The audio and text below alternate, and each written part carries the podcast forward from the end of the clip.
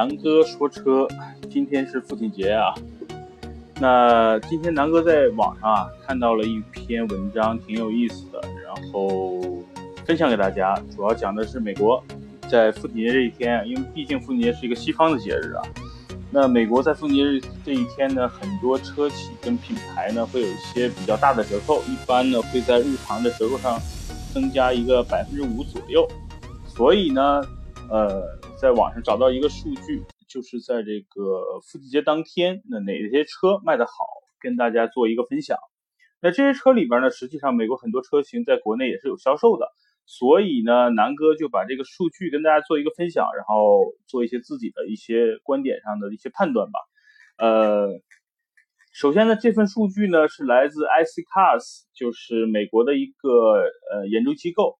然后呢，二零一四年到二零一七年呀，就父亲节当天，很多车辆平均呢都会有百分之五的优惠，成交价呢也以往都是在这个两万美金的左右的一个水平上，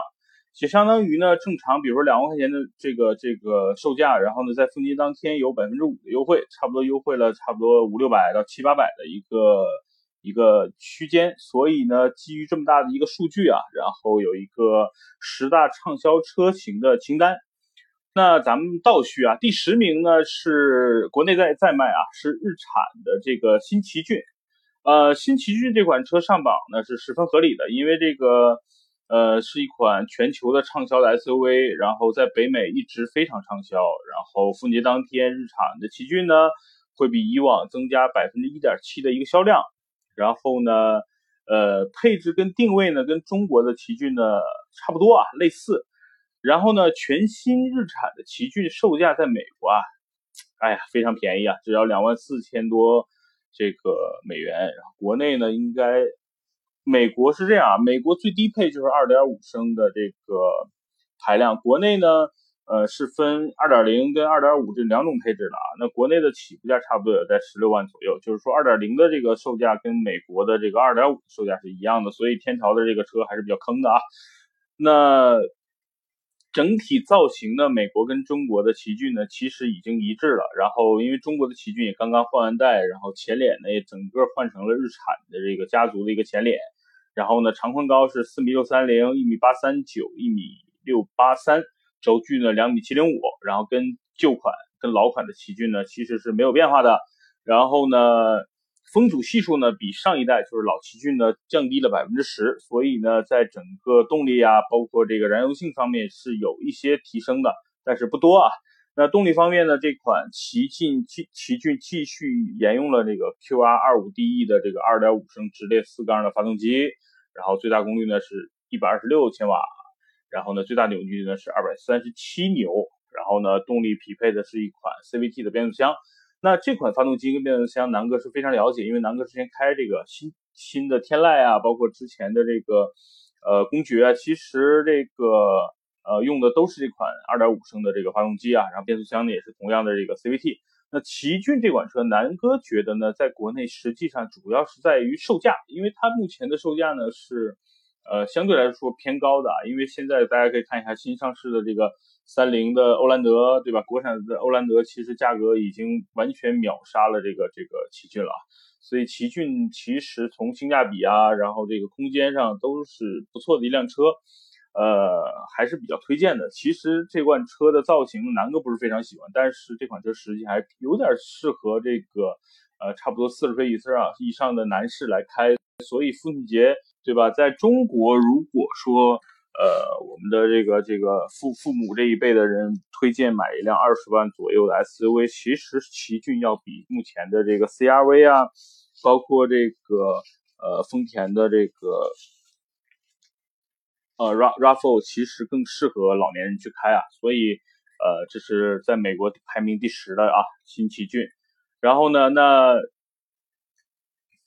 排名第九的呢，其实国内也有，就现在的雅森特。那雅绅特呢，就是中国版的瑞纳啊，这款是一个经济型的一个入门的一个代步车啊，基本上是两厢三厢版。然后春节当天呢，现代的雅绅特车型会比以往增加百分之五啊。那美国市场上呢，这个雅绅特销量还是不错的，因为这个价格非常便宜啊，只要一万四千刀，差不多不到十万块，其实跟中国的这个售价是差不多的。但是现在跟起亚目前在中国的这个市场真的是比较囧啊，这个地位，然后销量呢也直线下滑，毕竟对吧？韩国今年的这跟中国的这个关系弄得也不太好，本身韩国车和国产车相比就没有核心的一些竞争优势，所以目前销量非常惨淡。你在美国卖的好，在中国，嗯，哎，不说了。那南哥完全不推荐整个起亚跟现在的所有车型啊。呃，第八名呢，咱们接着说。第八名现在是哦，这款车国内卖的也不错啊，就是南哥也非常喜欢的吉普的 Grand Cherokee，就是吉普的这辆这辆大切啊。那这辆车上榜还是让南哥非常非常非常欣慰的啊，因为毕竟这个吉普的这个旗舰车型啊。然后呢，在父亲节当天，在美国呢，销量会比以往增加百分之六点七。如果说这个哪个儿子啊给这个老爹买买礼物，那绝对是土豪啊！因为这辆车在美国的定位也算是比较贵的了。因为这个国内的售价呢，差不多都是七八十万起啊。那切诺基这个大切在美国的售价呢，差不多也要三万多起步，然后折合人民币呢，差不多二十多万啊。但是三万多美元，实际上在美国就已经算是中等偏上的这个这个嗯价格区间的一个车了。然后呢，这辆车在美国主要对标的就是奥迪的 Q7、宝马的 X5 和奔驰的 GLE 啊。很意外是吧？因为这辆车在国内其实完全竞争的根本不是这辆车，毕竟这个品牌在国内的这个竞争力完全很弱啊。南哥呢，去年去了美国，对美国市场，尤其是非。经济发达地区的市场还是比较了解的。那美在美国，奥迪、宝马跟奔驰实际上整个销量都很一般啊，只是一些白人区和一些这个经济发达地区可能才有人买。更多数的人，大多数人还是支持美国本土品牌或者是日日系品牌。所以这个呃，切诺基在美国卖的挺多，但是价格呢不便宜啊。所以这个车相对来说还是蛮适合这个中老年人开的。呃，南哥身边有很多人买这辆车，但是真的在国内买这辆车都是要差不多八十万了啊，在美国三万多，哎，想想肝疼啊。呵呵那第七名呢？哦，这个车国内卖的也非常不错啊，南哥也相对来说比较推荐，就是宝马五系。那宝马五系呢，是在美国呢，基本上对标的就是奔驰 E，然后这个呃丰田的亚洲龙，然后呢。呃，基本上也登上了北美父亲节十佳畅销榜。然后，呃，父亲节这天，宝马五系会比以往增加百分之七点四的销量。呃，跟国内差不多，因为宝马五系定位还是相对来说偏商务，然后稳重，在整体的内饰上也不如奔驰 E 这么科技感十足，对吧？所以整个五系的定位实际上还是跟中国一样，还是定位是呃。比如说商务人士啊，包括一些成熟稳重的这种性格的人来开的，呃，但是宝马五系呢是这样，呃，配置呢或者产品方面基本上跟国内都差不多，但是美国市场基本上 2.0T 的发动机比较少啊，基本上起步都是2.5 V6 的那款，呃，直六的那款啊，那主要是还是美国便宜啊，这款车在美国的售价差不多也就也差不多也就是三万多到四万刀啊。那国内基本上都是四十万起的，尤其现在刚换代，整个的这个宝马五系还是未来的价格还是会比较在一个高位。但是如果最近这两天，嗯，家里人要如果买宝马五系还是不错的，就是老款的，现在基本上有差不多八折的一个优惠，呃，差不多三十多应该能够买到裸车啊。那第六名咱们接着说啊，就是日产的这个呃 Maxima。但是这款车呢，在国内呢，呃，差不多就是类似国内的天籁吧。实际上，它的这个定位要比天籁稍微高一点啊，呃，有点类似，就比如说大众旗下的这个迈腾，还有 CC。那 CC 呢，可能就比这个呃迈腾更有一些运动感。那其实 Maxima 在美国呢，就是类似 Altima 的这种运动款。呃，和也是日产旗下的这款车，基本上跟刚才说的奇骏整体的这个动力啊，包括这个这个内饰啊，呃，都差不多啊。然后呢，价格呢，在美国的售价，嗯，是差不多要三万起。呃，比这个刚才说的新奇骏要贵啊，这算一个中级的一个呃运动型的轿车了。基本上在美国的定位上呢，应该和丰田的这个亚洲龙，也就是类似皇冠的这个姐妹车型类似了。那三万多美元，如果说在美国卖的很好，那说明它还是非常有竞争力的啊。它是日产的这个旗舰的轿车了，配置方面呢，相对来说肯定是呃不差。然后呢，从这个防碰撞啊警告到盲点监测，然后呢这个前方紧急制动，然后到驾驶员的注意力提醒，基本上这种主流的安全配置非常高啊。所以呢，这款车虽然在国内没有，但是呢，大家可以想象，它其实就是国内的类似皇冠。那这款车其实定位呢，像一些，比如说父亲们买还是适合的，因为在美国花三万多买车呢，相对来说还是要有一定经济基础的。呃，那这款车就不多说了，毕竟国内没有嘛。那第五名呢，好，这款车就就就比较神了，丰田的 Tacoma。这个呢，怎么说呢？呃，皮卡。皮卡呢？这个塔科马，尤其是丰田这个塔科马，真的是皮卡界的神车啊！然后在春节当天，它的销量会比以往增加百分之十啊！这款车实际上大家比较知名的是，经常看一些照片，比如说这个伊拉克呀，然后这个北非啊，然后这种这种土豪或者是这种部队，对吧？这种军阀会会经常开这种车，然后每个人端着一一辆 AK 四一。这个一把 AK 四十七在车上扫射啊，它是一个呃北美的一个特供车型。它 g o m a 呢，差不多在美美国已经有了二十年历史了。它对标的呢就是这个呃福特幺五零的类似这种入门级的级级别。因为大家知道，在美国市场呢，最最牛逼的这个皮卡肯定是福特的幺五零啊，然后这个道奇的 RAM 啊，然后呢这个丰田的这个就是坦途了。那其实这个塔科马就是小版的坦途，也就是说稍微小一点，类似这个 Forerunner 的这个皮卡版。那动力方面呢，不能小觑啊，它搭载的可是一台4.0 V6 的这个发动机。然后呢，呃，虽然是一辆皮卡，差不多零到一百的加速差不多也应该是十秒以内，所以呢，非常非常非常霸气了。关键关键啊，这个很很关键了，它的售价只要两万四千美元。就跟刚才的奇骏差不多，但是奇骏大家想啊，它用的可是2.5的四缸的发动机，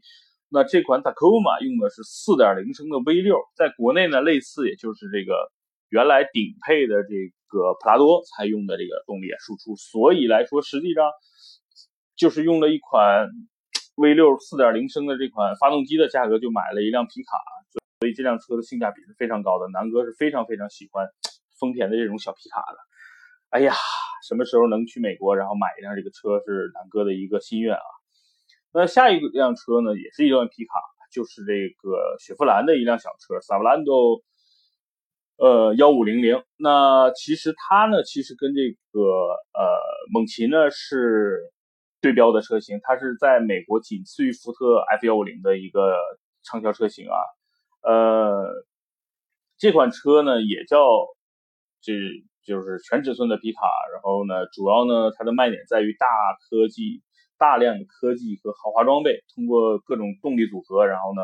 增加了很多的选装的一些配置，然后实现了不同配置版本，满足不同人的消费。那这辆车的起售价呢是两万七千美元，基本上是和福特幺五零呢是呃差不多一致的。但是呢，在美国市场，这款车的这个保值率，尤尤其是雪佛兰这个品牌，在美国还是非常知名跟。相对来说，受美国的这个呃顾客来青睐的，所以在中国呢，这个雪佛兰毕竟还是一个新品牌，它要走的路还是很远啊。我南哥也是觉得，这个雪佛兰为什么那么多牛逼的车型在美国热销的不拉不引入到国内啊？只是拿一些这个入门级的比较破的车型在国内推，哎，效果也不好。呃，咱咱们接着往下说了啊，那就是前三名了啊。那第三名呢，同样是一款。呃，小皮卡就是你日产啊，日产的一款小皮卡，因为国内也没没得卖，基本上就跟刚才说的这个呃 Tacoma 是是对标的，是一款小的皮卡啊，是呃起价非常便宜，只要一万八，所以呢，估计它就是一个比较便宜的售价，然后加上 V6 的发动机，呃，来这个怎么说呢？抢的市场就是便宜，对吧？那第二辆车型呢是很冷门的啊，在国内是更冷门，就是马自达三了。那马自达三目前在国内呢，应该是叫 Alex，应该叫昂克赛拉啊。那昂克赛拉在美国是非常便宜的，也然后呢是一款做定义定义呢是一门入门级的一个家轿。那马自达三搭乘的同样是创驰蓝天的技术和这个混动的这个这个设计理念，对吧？在美国卖的是非常好的，在国内呢现在在一些城市卖的也不错。只是说这个马自达目前的销售网络跟这个制造制造的企业还是很一般啊。那这款车在美国搭载的就是2.0升的发动机，然后呢，呃，怎么说呢？相对来说燃油性是不错的，动力输出呢一般，呃，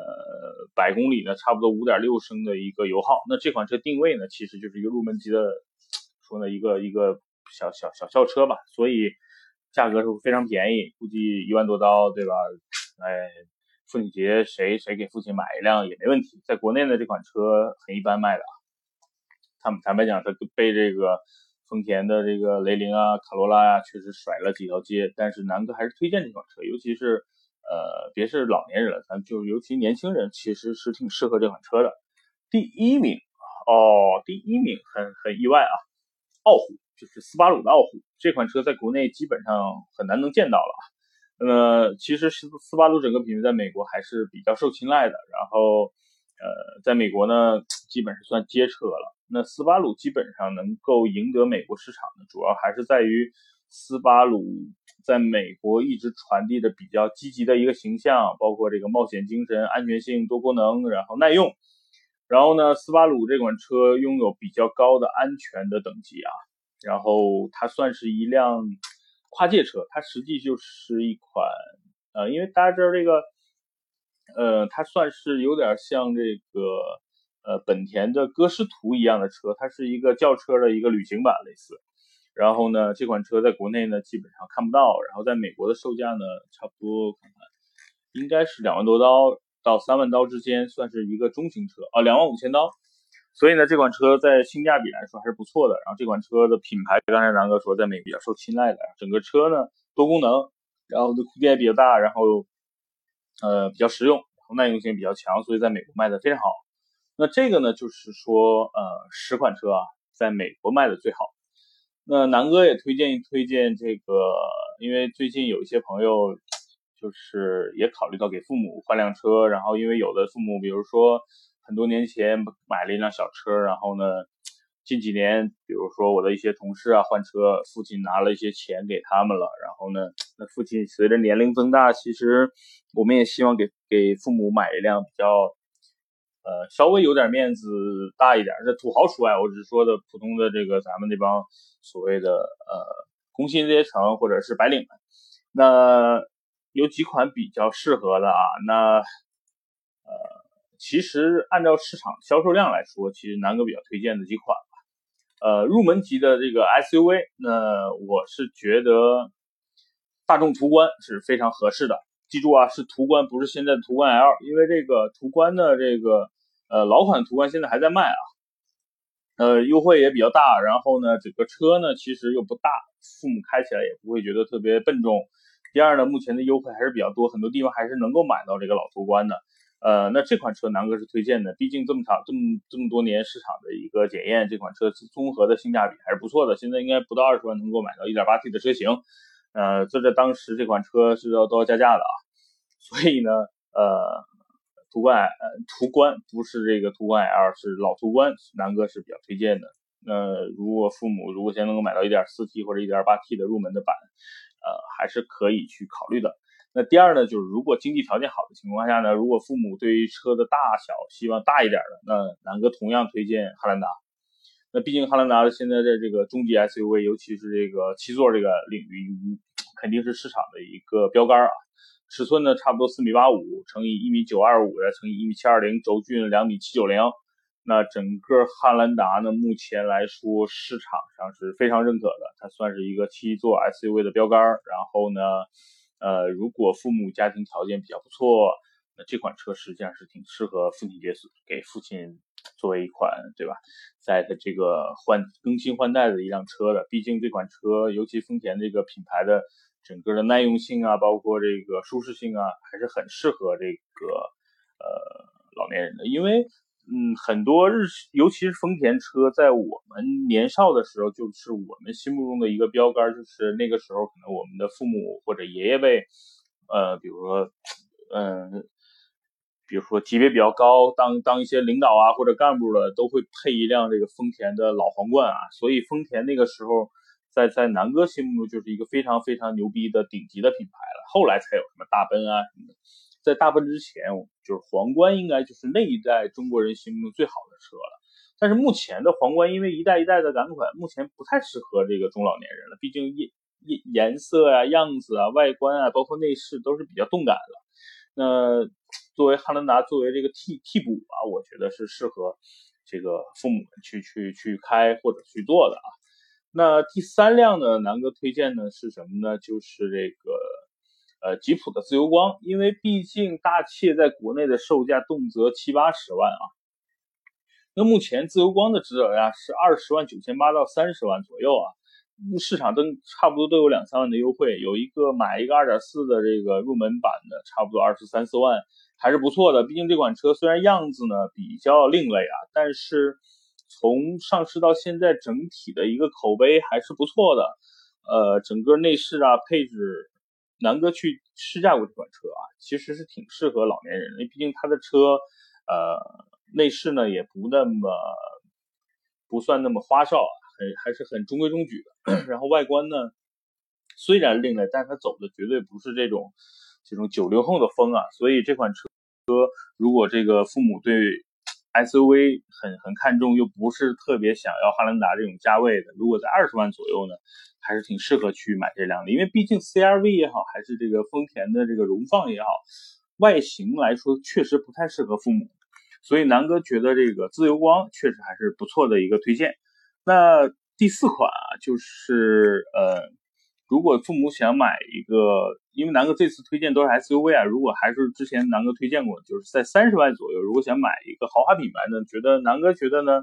在 BBA 里边呢，很适合这个父母前来开的，就是宝马的 X1，就是叉一。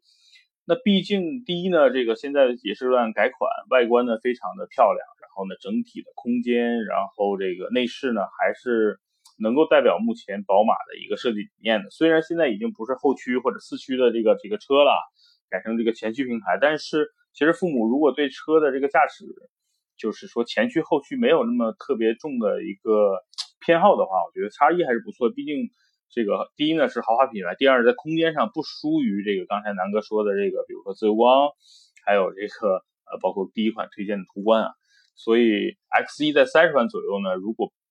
不需要不需要这种七座，你像汉兰达这种大七座，然后呢，想要一个豪华品牌，其实 X 一是一个不错的选择。虽然 X 一现在面向年轻人的这个这个市场，但是其实，比如说父母开个 X 一还是不错的。毕竟叉三现在有点老了，叉五呢价格又很贵，对吧？那 X 一是不错的一个一个推荐啊，大家可以去试驾。因为南哥试驾过 1.5T 的这个 X 一啊，没有想象中的那么陡，只是说这个在外边听的时候呢，会觉得。呃，这个车呢，可能噪音啊什么的会比较大，所以，